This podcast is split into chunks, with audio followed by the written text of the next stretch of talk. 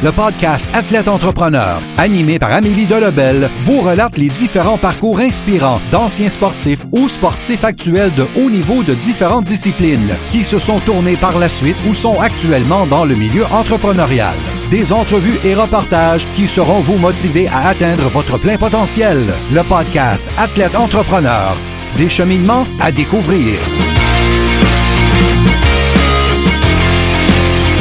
Bonjour à tous, votre hôtesse Amélie Delobel et je suis très heureuse de vous accueillir sur mon podcast Athlète Entrepreneur pour cet épisode 037. Athlète Entrepreneur est un podcast qui a pour but de motiver les athlètes ou anciens athlètes qui souhaitent se lancer en affaires. Pour cet épisode, j'ai décidé de parler d'une athlète dont vous n'avez probablement jamais entendu parler, mais qui a un parcours fascinant. Il s'agit de l'ancienne danseuse de ballet Katie Warner Johnson.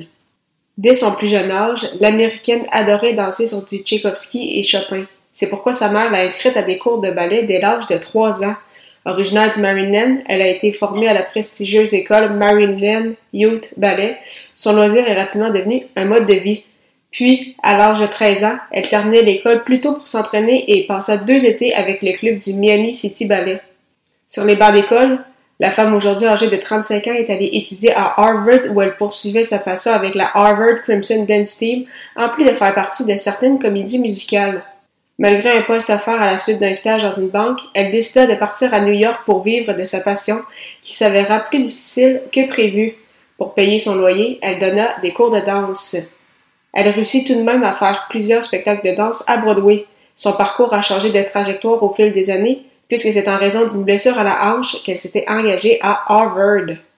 Cependant, d'autres blessures se sont accumulées, elle qui avait déjà eu des difficultés avec une hanche. Profitant de cette pause et voyant l'engouement envers les vêtements sportifs de marque, elle décida de fonder avec son ancienne partenaire Caroline Gogolak la compagnie Carbon 38, leur Carbone 38, en 2013. Ce n'est pas un secret pour personne, il est difficile de faire sa place dans le domaine du vêtement, surtout celui du vêtement sportif avec des gros joueurs comme Nike, Under Armour et Lululemon.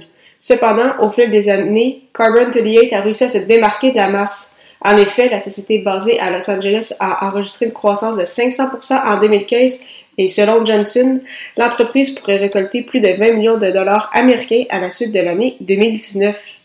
En janvier dernier, la compagnie Footlocker a décidé d'investir dans la société en donnant 15 millions de dollars. Ce chiffre a grimpé récemment à 40 millions de dollars, ce qui aide grandement Carbon 38 à prendre de l'ampleur et rêver grand. La compagnie vend en ligne, mais elle a également deux magasins physiques.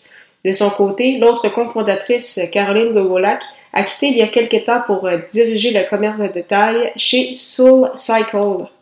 L'idée de se lancer en affaires est venue dès 2008 alors que les États-Unis étaient frappés par une grande récession. Katie a vu plusieurs femmes de sa classe perdre leur emploi, mais celle-ci venait quand même s'entraîner. Johnson s'est donc dit que le domaine sportif pouvait résister et perdurer dans le temps malgré les difficultés.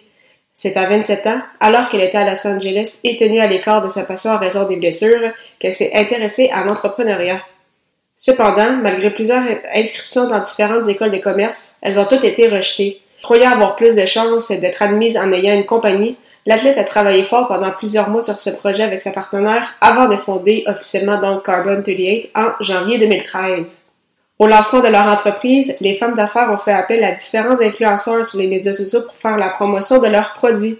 La stratégie a été efficace puisque les ventes ont rapidement monté.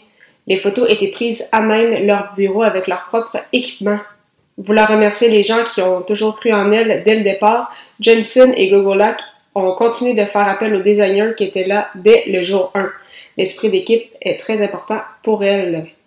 Pour se démarquer de la compétition, Carbon 38 s'occupe de sa création de contenu à l'interne avec la photographie, mais également en rencontrant une histoire pour présenter les produits et non, juste faire la promotion de leurs vêtements. Les gens n'achètent pas juste des produits, mais une image de marque, le branding comme on dit en anglais, un mode de vie. C'est pourquoi Carbon 38 va majoritairement des vêtements de sport, mais qui peuvent également être portés dans la vie de tous les jours. Si vous voulez regarder les produits, je vous ai mis les liens vers le site internet et le compte Instagram de l'entreprise dans les notes d'épisode. Une chose est sûre, avec Foot Locker dans le rang, Carbon 38 sera à suivre, tout comme le parcours de Katie Warner Johnson. C'est ce qui me fait à cet épisode. Merci beaucoup encore une fois pour votre support et en souhaitant que vous ayez aimé cette 37e émission officielle d'Athlète Entrepreneur.